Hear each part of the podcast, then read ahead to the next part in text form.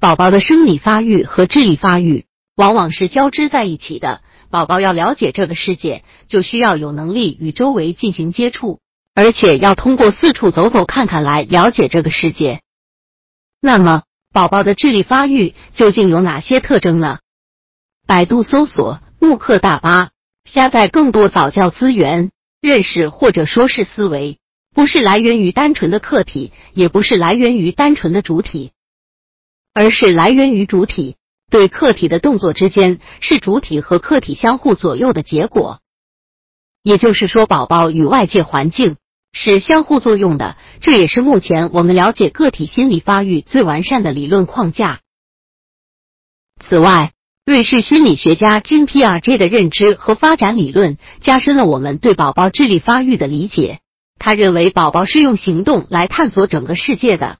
并且会通过自己的行为和其他人的行为来形成各种思想。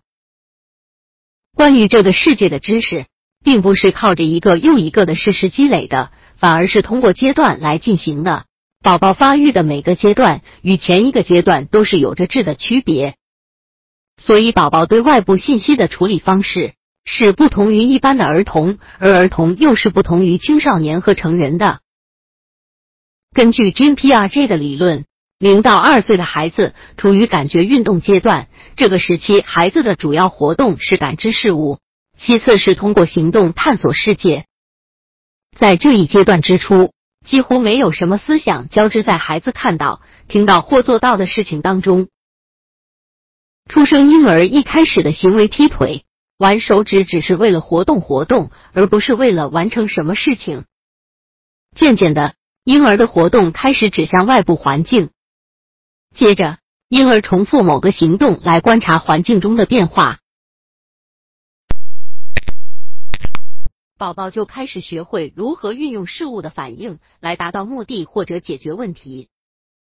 宝宝开始知道自己想要什么，并且知道怎样才能达到目的。宝宝对于世界的很多了解都是通过玩游戏获得的，而且他的记忆是比较有限的。只有慢慢的才能够回忆起一件东西或者一个人，这其实说明宝宝对于探索外部世界是有着天生欲望的。也就是说，宝宝的智力发育是通过不断与外界的碰撞获得的。